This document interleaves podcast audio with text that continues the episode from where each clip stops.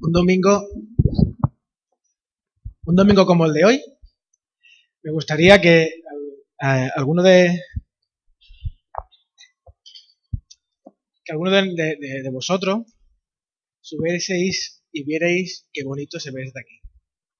Qué alegría poder ver la iglesia llena. Oración cumplida de vez en cuando, Señor lo permita que sea más tiempo que en algún momento de nuestra historia podamos, tengamos que hacer dos cultos los domingos y si el Señor lo permite, caer esa pared y agrandar el edificio porque la iglesia no cabe en, las cuatro paredes. ¿De acuerdo? Vamos a, vamos a orar, pero antes eh, yo me pregunto cómo eh, el restaurante donde trabajan Eliezer y Paco pueden seguir dando de comer a la gente si no están ellos. Luego nos lo explicáis, ¿vale? Vamos a orar. Señor, es un privilegio poder formar parte de tu familia, poder conocerte, Señor. Y te rogamos que nos ayudes a abrir el corazón a tu palabra, Señor. Te rogamos que en esta mañana tú nos hables y sea tú, seas tú, Señor, el que podamos oír a través de la exposición de tu palabra. Gracias, Señor, por, por la música, gracias por los hermanos que nos dirigen en, el, tiempo, Señor, de, de, cantarte y de decirte lo precioso que eres, Señor. Nos quedaríamos más tiempo cantándote, Señor, adorándote de esa manera. Pero tú, Señor, nos invitas a escuchar tu palabra en esta mañana. Ayúdanos, Señor, a hacerlo tal y como somos, con los el peso, las preocupaciones y las alegrías, Señor, con las que venimos hoy ante ti. Gracias, Señor. En tu nombre, amén. Hace un par de semanas estuvimos viendo lo necesario que es amarnos los unos a los otros para que la evangelización de San Sanlúcar pueda ser efectiva. Y no sé si recordaréis, los que estuvisteis, que hice referencia a la predicación que el pastor Pepe hizo el primer domingo del año. Creo que os acordaréis, ¿no? De cómo el pastor Pepe nos invitaba a dar de comer a los hambrientos con lo que tenemos y con lo que somos. A los hambrientos de la palabra, a los hambrientos del Señor. Y el segundo domingo, que, me, que prediqué yo, os hablé acerca de cómo evangelizar, cómo llevar la palabra amándonos los unos a los otros, el domingo pasado Juan nos habló, si no recuerdo mal, de mm, la felicidad y de cómo eh, este nuevo año despojarnos de aquellas cosas que nos cargan y enfocarnos en, un, en el nuevo año con, con confianza y sabiendo y buscando también la voluntad del Señor. En esta ocasión, y siguiendo los pasos que nos, que nos lleva Juan ya durante unos pocos de meses invitándonos a seguir a través de su carta, nos introduce en el capítulo 5 con una declaración muy fuerte, muy grande, muy llena de, de desafío, porque mm, es una declaración de exclusividad. Todo aquel que afirma esto y dice esto se opone al espíritu de tolerancia y al espíritu de conformismo de este mundo. Todo aquel que cree que Jesús es el Cristo es nacido de Dios. Y todo aquel que ama al que, al que engendró, ama también al que ha sido engendrado por él. Jesús es el Cristo. Después de 40 años, 50 años de creyente, algunos hermanos de aquí, ¿quién no sabe eso? Todo Kiski tendríamos que saber, todas las personas presentes, en mayor o menor de medida, tendríamos que saber que Jesús es el Cristo. Pero ¿qué significa eso? Cristo, hablando un poquito de la etimología de la palabra, Cristo es una palabra latina usada para ungido. El Cristo es el ungido. Y viene del hebreo Mesías, Mesías, que al traducirse al griego se tradujo como Mesías. Se transliteró Mesías. Y en la época de Juan, en la época en la que Juan escribe su carta a la iglesia, se estaba introduciendo en la iglesia una enseñanza que afirmaba que Jesús nació como hombre, que cualquier cristiano puede afirmar eso, Jesús, el Cristo, nació como hombre, Pero en su bautismo, el Cristo, la luz de este mundo, como dice Juan, la luz de este mundo que alumbraba a todo hombre, ¿os acordáis en Juan capítulo 1? La luz de este mundo que alumbraba a todo hombre, vino y moró sobre Jesús.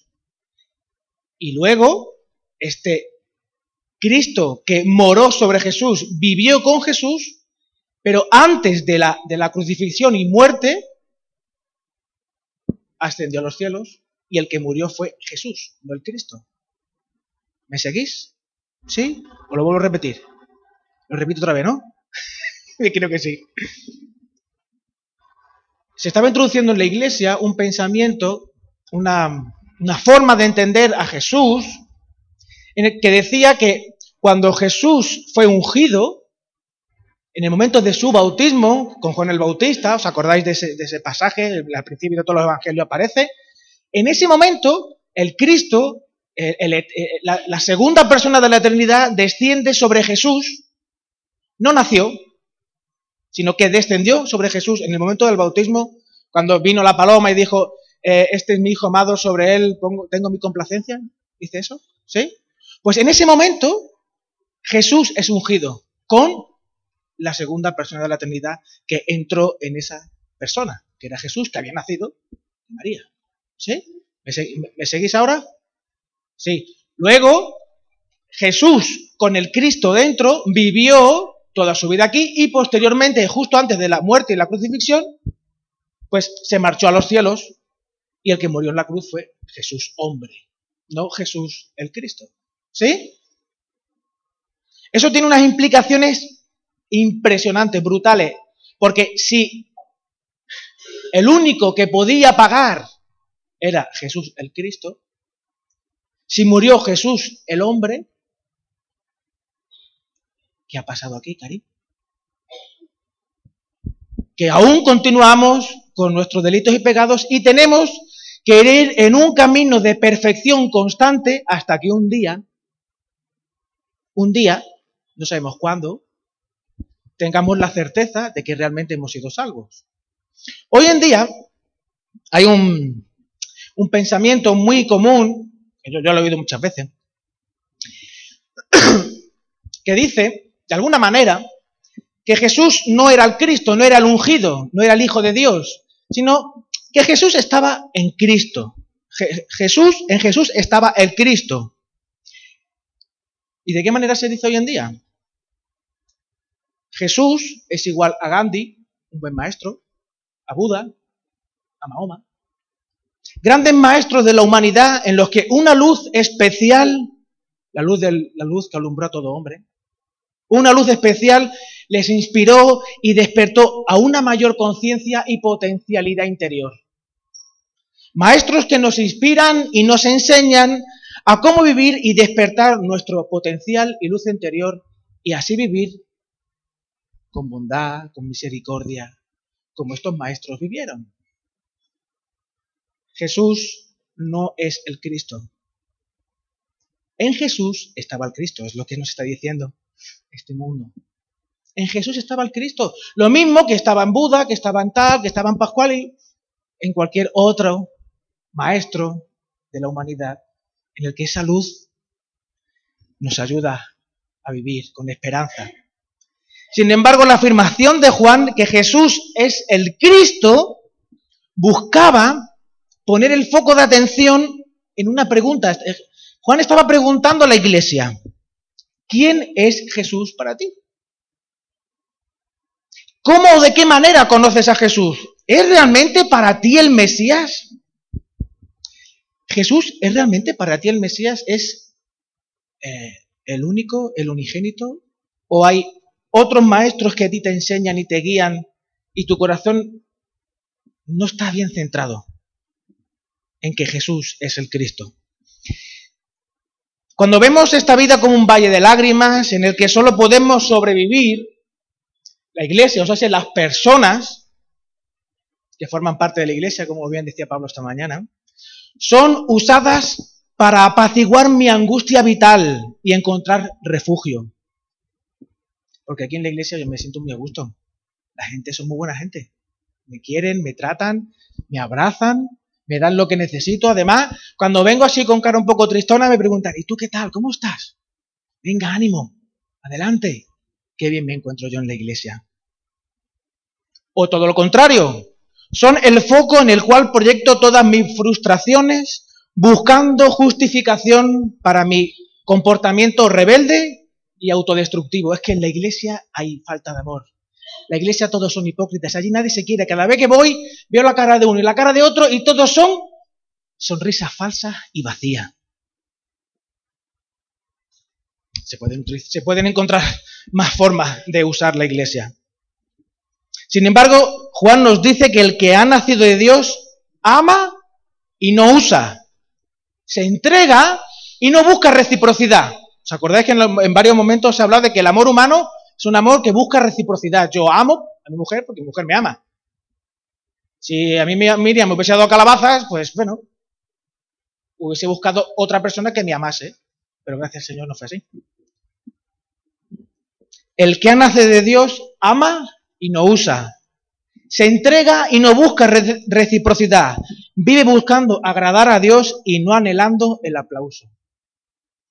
Ya lo dijo el Señor en la palabra de la semilla de mostaza. Mateo 13, 31 y 32. En este texto, Juan, dentro de eh, el Señor, Señor Jesús hablando eh, a través de una parábola de el reino de los cielos, habla de que la semilla de mostaza es una semilla de las más pequeñas, que en realidad las hay más pequeñas, pero bueno, el Señor utilizó esa. Y luego tú la siembras, sale un arbusto gigante, tres metros más o menos, según yo estudié en su momento tenía, no sé si los biólogos del lugar lo pueden decir con más seguridad, pero sobre todo un metro y medio, tres metros. Y dice el texto que en las ramas de ese, de ese árbol, las aves de los cielos hacen su nido encuentran refugio. Y Ezequiel 17:23 describe el mismo ejemplo. Un gran árbol en el cual, representando al pueblo de Dios, en el cual muchas aves hacen también sus nidos y muchos animales encuentran cobijo. Un árbol que crece y se convierte en refugio para muchos animales. Y no está mal.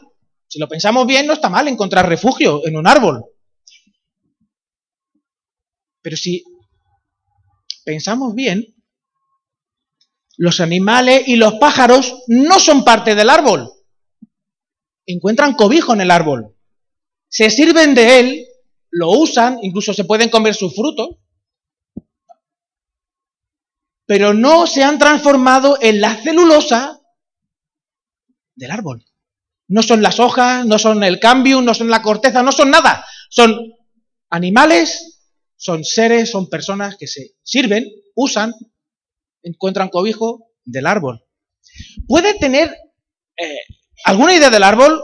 Pues sí.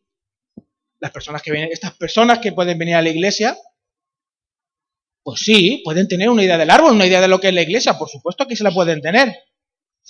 Puede que tengan alguna idea o conozcan algo de su sembrador, pues sí, si vienen todos los domingos, pues en algún momento se enterarán de quién es Jesús, qué ha hecho Jesús por ellos, quién es el Padre, quién es el Espíritu Santo. Y pueden, como ya he dicho, disfrutar de sus frutos, del gozo, de la paz, de la paciencia, de la benignidad, de la mansedumbre, de la templanza que el árbol tiene, porque es que en el reino de los cielos este es el lenguaje que se habla, el del fruto del Espíritu. ¿Cuál puede ser la idea de Jesús que tengan estas personas que usan la iglesia?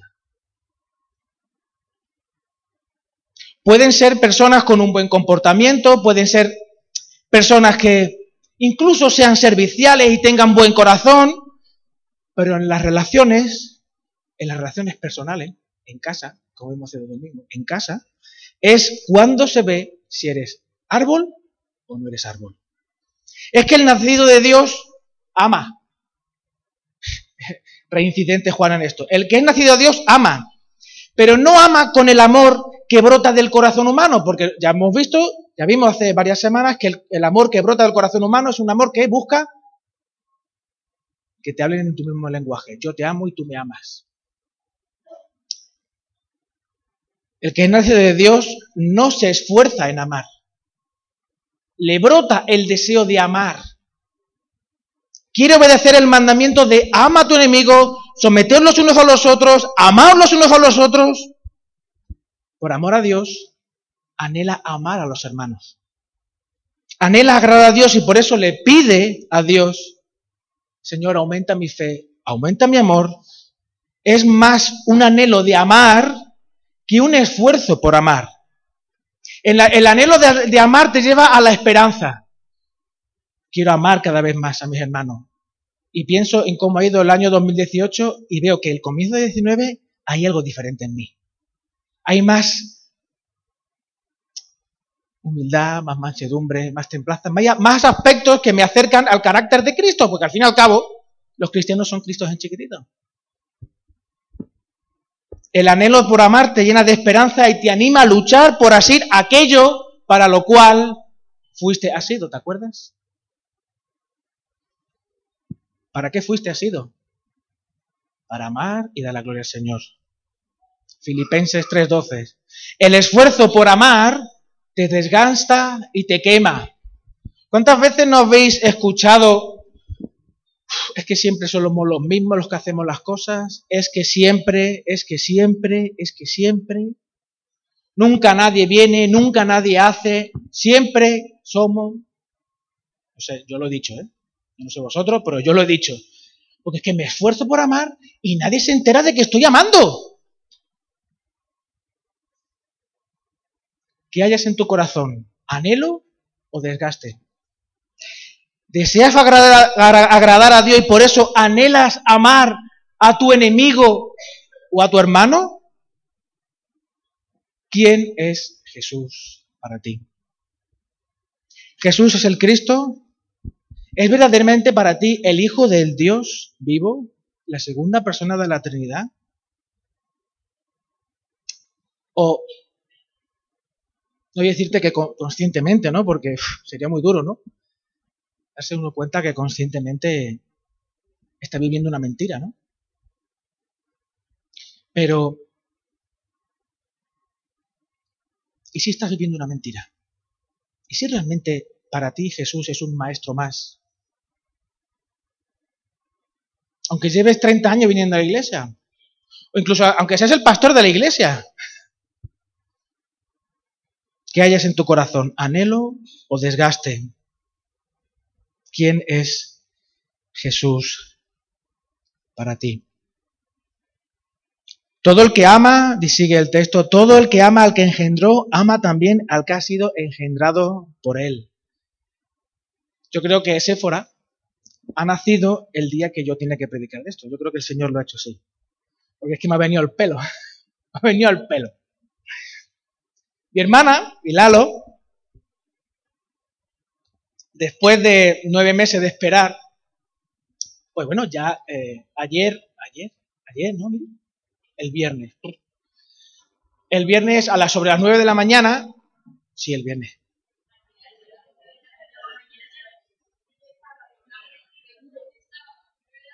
El sábado a las nueve de la mañana. Ah, verdad, sí, sí, es verdad. Uf, Estamos fatal tú y yo, ¿eh? El sábado a las 9 de la mañana, pues nació Séfora, más o menos 9, 9 y 10 por ahí. Y ellos por fin han podido disfrutar del tacto de Séfora, todo suavito, ¿no? Mi hermana decía, ¡eh, qué suavita tiene la espalda, ¿no? Sé qué. La niña es, eh, es muy bonita. Yo soy su tío, y claro, eh, la niña tú la ves y es o sea, es bonita, ¿no? Ha nacido con una carita redonda, no como otros niños que a las semanas cuando se vuelven guapos, ¿no? esta niña nació guapa, tío. Y eh, es rosita, es bonita, es una niña preciosa. Y todos los que tienen relación con los padres, no solo les parece eh, bonita la niña y se alegran por ello. Es más que eso. Los que aman a los padres y se ocupan de su bienestar, se preocupan porque esté bien, inevitablemente cuando ven a Sephora, la, cogen con, no solo, ay, qué bonita, que no, no, sino que, esta niña hay que cuidarla, esta niña hay que, te sale el amor por ella. Si tú amas a sus papás, inevitablemente amas a, la nena, ¿no? Amas a Sephora, es que te sale. Yo no la quería coger, me daba cosa, pero cuando la coges es una sensación Séfora es una niña muy amada, porque hay toda una familia que ama a mi hermana y a Lalo, y, ha estado esperando nueve meses para que Séfora naciera. Séfora es una niña muy amada. Y en este versículo nos está apuntando a que la consecuencia y evidencia de amar al Señor es amar a los hijos. ¿Nos está diciendo Juan que el que ama a Dios ama a la iglesia? ¿O es una invención mía? No, lo estoy inventando yo. Puede ser. Yo no, yo no soy aquí ningún apóstol ni nada de eso, pero es posible. Pero luego cuando uno llega al versículo 2, dice el versículo 2, en esto conocemos que amamos a los hijos de Dios, a los hijos de Dios, no al Hijo de Dios, a los hijos de Dios, a la iglesia. Cuando amamos a Dios y guardamos sus mandamientos, pues este es el amor a Dios, que guardemos sus mandamientos y sus mandamientos no son gravosos. Obediencia como evidencia. El que ama a Dios, el que dice amar a Dios, inevitablemente le brota amar a la iglesia. Inevitablemente le sale amar a la iglesia. Obediencia como evidencia, y quizás se podría reducir este versículo, incluso todo este pasaje, a, si crees que Jesús es el Cristo, la obediencia será la evidencia a ti mismo y a tu entorno. Si tú amas, si tú amas a Dios, esto y la, la obediencia a la palabra del Señor lo verán la gente de tu alrededor y tú mismo. Entonces, de lo que Juan nos habla a nosotros y a la iglesia en aquel momento que la evidencia de creer que Jesús es el Cristo es observar tu comportamiento. Si tú tienes un buen comportamiento, si te, vives de forma ética, de una forma adecuada, obedeciendo los mandamientos del Señor, entonces realmente eres un hijo de Dios. Pensando en esto, eh, meditando en este sentido, me vino una pregunta. Pero si esto precisamente es lo que Jesús criticó a los fariseos, a los religiosos de su tiempo. Un deseo profundo de obedecer a Dios que se cristalizó en desgranar la ley de Dios en unos 600 preceptos que lo hacían todo más accesible y practicable. Crearon toda una cultura y una tradición sacada de las escrituras que forjaron el carácter de un pueblo y una forma de hacer las cosas. Dios dice que hagamos las cosas así y las hacemos. Somos buenos cristianos. Sin embargo, Jesús les llamó sepulcros blanqueados. Un cuerpo con un buen comportamiento, pero con un corazón podrido por el pecado. Cuando un ser humano que no ha sido regenerado por la sangre del Señor, que no forma parte del árbol, se esfuerza por comportarse como el árbol, para sentirse como el árbol, para sentirse parte del árbol, pero sin serlo. Cuando esto sucede nos damos de frente con el legalismo y la religiosidad. Estamos abocados a la ansiedad, a la queja y en el fondo no estamos amando, no estamos obedeciendo, somos sepulcros blanqueados que estamos viviendo una mentira.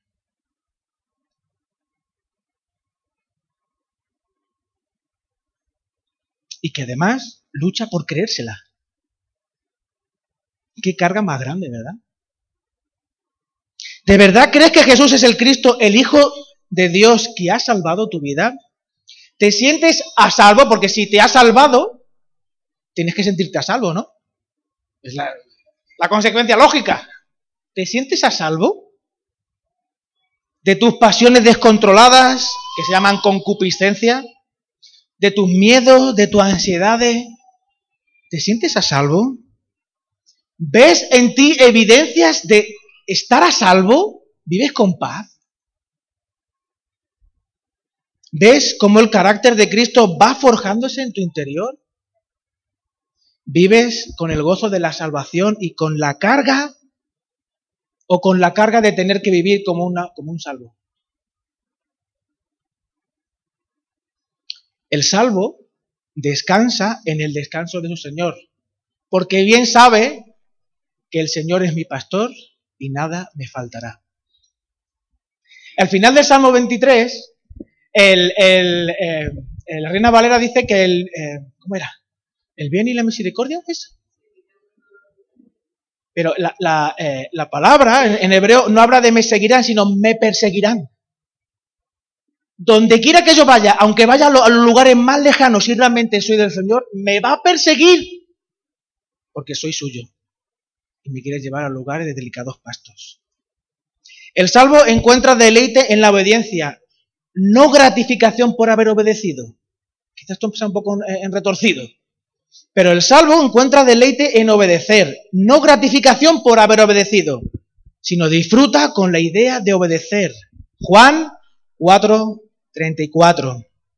Juan 4. Sí, Juan 4. ¿Alguien puede leer? voy a buscar Juan 4, 34. Pensé que había puesto primera de Juan, pero no, es el Evangelio de Juan. Juan 4, 34.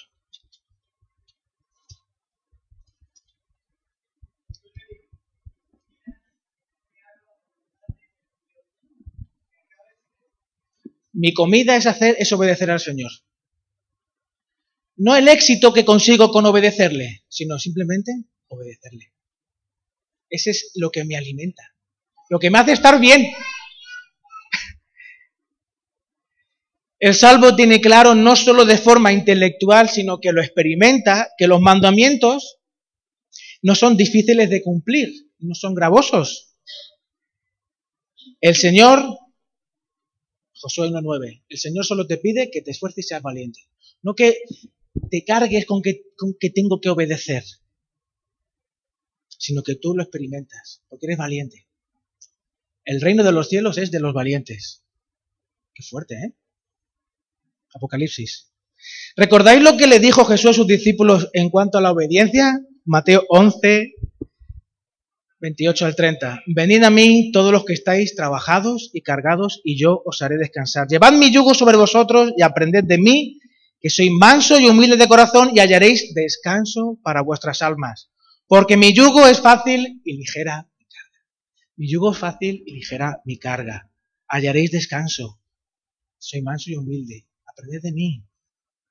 Muchas veces el alma humana enferma. Y la psique, que es alma en griego, enferma con ansiedades, miedos, y el enfermo, que tiene la psique enferma, busca al psicólogo en busca de sanación. Sin embargo, el propio Señor nos dice, venid a mí, que en mí hallaréis descanso, paz, bienestar, seguridad y la estabilidad que vuestra alma necesita. El Señor no dice, no vayas al psicólogo, no, no, tú puedes hacer lo que tú quieras. A veces el psicólogo te da pautas que están muy bien. Están muy bien. Cosas que a ti no se te ocurren y están muy bien. Estupendo. Pero cuando estés allí en el psicólogo, recuerda, mi yugo es fácil y ligera mi carga. ¿Qué es lo que te está cargando? Si ser cristiano es fácil y ligero, en el fondo, ¿qué es lo que te carga? ¿Qué es lo que te lleva a la ansiedad, al miedo y al temor? Tu pecado o el pecado de otros. Tu pecado o el pecado de otros. ¿Aún quieres seguir llevándolo? ¿Aún quieres seguir cargando con eso? Si lo que te carga te está destruyendo, te está destrozando, realmente el centro de tu vida es el Señor? Si aquello que está sucediendo te, lleva al, punto de tener que, a la, a la autodestrucción, ¿realmente el centro de tu vida es el Señor? Porque si es el Señor, con todas las dificultades de la vida, con todo lo que nos pasa, mi yugo es fácil y ligera mi carga. ¿O has puesto en el centro de tu corazón otras cosas que no son centrales, indispensables? Y las deseas más que al Señor. Es que me lo tiene que pagar. Antes de yo perdonar, me tiene que perdonar Él o ella. Ira, orgullo, idolatría, temor al hombre, mil cosas. En este texto de Mateo 11, el Señor nos habla de la existencia de dos trabajos. El que se realiza con el cuerpo, el de las manos todos los días, X horas, y el que se realiza con el corazón. Todos los seres humanos nacemos pensando que merecemos más cosas de las que recibimos. Fácil. ejemplo muy sencillo. Los niños, los reyes o Papá Noel. Yo quiero, yo quiero, yo quiero, ¿sabes? Cualquier juguetito que sale por la tele, yo a veces quiero, apago la tele para que, ¿sabes? Es que parece que entran en trance, ¿no? Y todo lo que sale lo quieren. Pues ellos nacen, los, nacemos con ganas de, lo sé porque lo valgo, lo necesito porque lo valgo, es mío, ¿no? Traemos un alto concepto de nosotros mismos, un orgullo inflamado que necesita encontrar antiinflamatorios a base de autoafirmación, autocompasión y autocuidado, en un afán de encontrar esa paz y calmar la ansiedad y encontrar ese equilibrio que necesitamos. Jesús, en cambio, nos propone un camino totalmente opuesto, el de la, humildad y el de la mansedumbre. No el de que tú te sientas más grande que nadie, sino que tú te encuentres más pequeño que nadie. Un corazón que vive en la intimidad de saber que puede descansar, ya que el Señor se lo ha llevado todo al fondo del mar.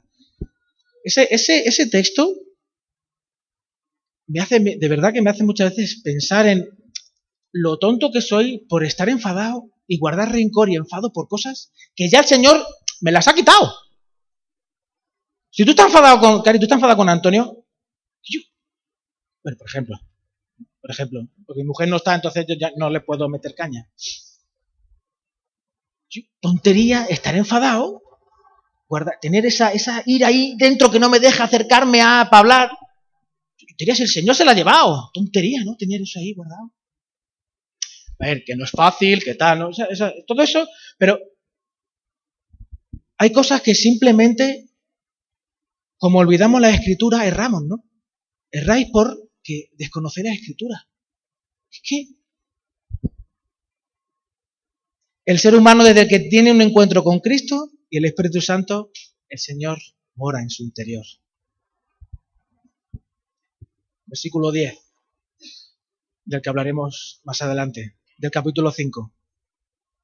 El que cree en el Hijo de Dios tiene el testimonio en sí mismo dentro de él. El que no cree a Dios lo ha hecho mentiroso porque no ha creído en el testimonio que Dios ha dado acerca de su Hijo. El que cree en el, en el Hijo de Dios tiene al testimonio dentro de sí, tienes a Dios dentro de ti. Qué espectacular, qué maravilla, qué Dios tan grande tenemos.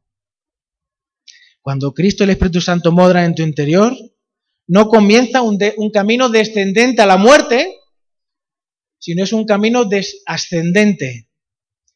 En el momento en el que te conviertes, tu vida deja de... Cómo lo digo. Tus células dejan de descomponerse, tú dejas de morir para comenzar a resucitar. Tú resucitarás, ¿no? ¿O no? Si eres realmente hijo de Dios, resucitarás algún día, ¿no? Pues desde el día en el que comienzas a ser hijo de Dios, empiezas a resucitar. Hasta que un día resucites completamente. Tenemos una vida interior, una vida que Dios nos da a través de su Hijo y de su Espíritu Santo. Vivimos unidos bajo el yugo del amor. Y aunque nuestra vieja naturaleza, la carne y nuestras pasiones desordenadas de vez en cuando nos recuerdan la necesidad que tenemos de la gracia de Dios, la victoria de Jesús en la cruz nos da dirección y sentido. ¿Quién es el que vence al mundo sino el que cree que es sino el que cree que Jesús es el hijo de Dios? El Señor da dirección y sentido. He dando vueltas a cómo hacer el, este texto hoy práctico para, para nosotros. Y hay un tema que a mí me, estoy llorando por él, y es la, la, asamblea que tenemos la semana que viene. Cuando la iglesia se reúne en asamblea, Cristo habla. Porque todos los, que, todos los miembros de iglesia tienen a Jesús en su interior, son sacerdotes y tienen la capacidad de escuchar a Dios y hablar en nombre de Jesús. Por tanto, cuando la asamblea se reúne, Cristo está hablando. ¿Qué dirección tiene Dios para nuestra iglesia? ¿Qué es lo que quiere Jesús? El Cristo para la iglesia Tarsi.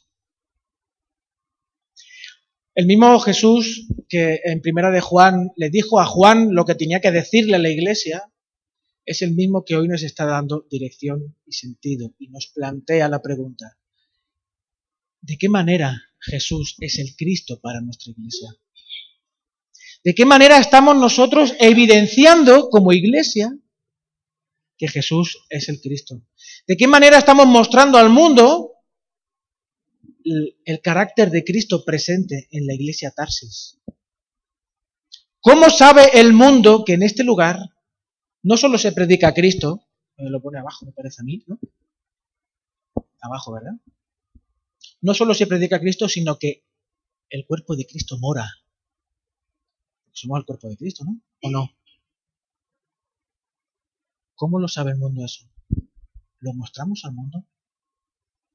Esas son las preguntas que en la asamblea, si el Señor lo permite, vamos a comenzar a responder. Vamos a comenzar a responder.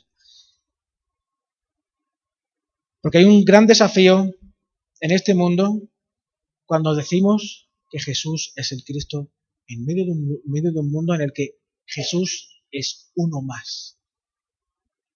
Nosotros somos uno más, una religión más, unos matados más que creen en algo que si te hace feliz, pues sigue adelante.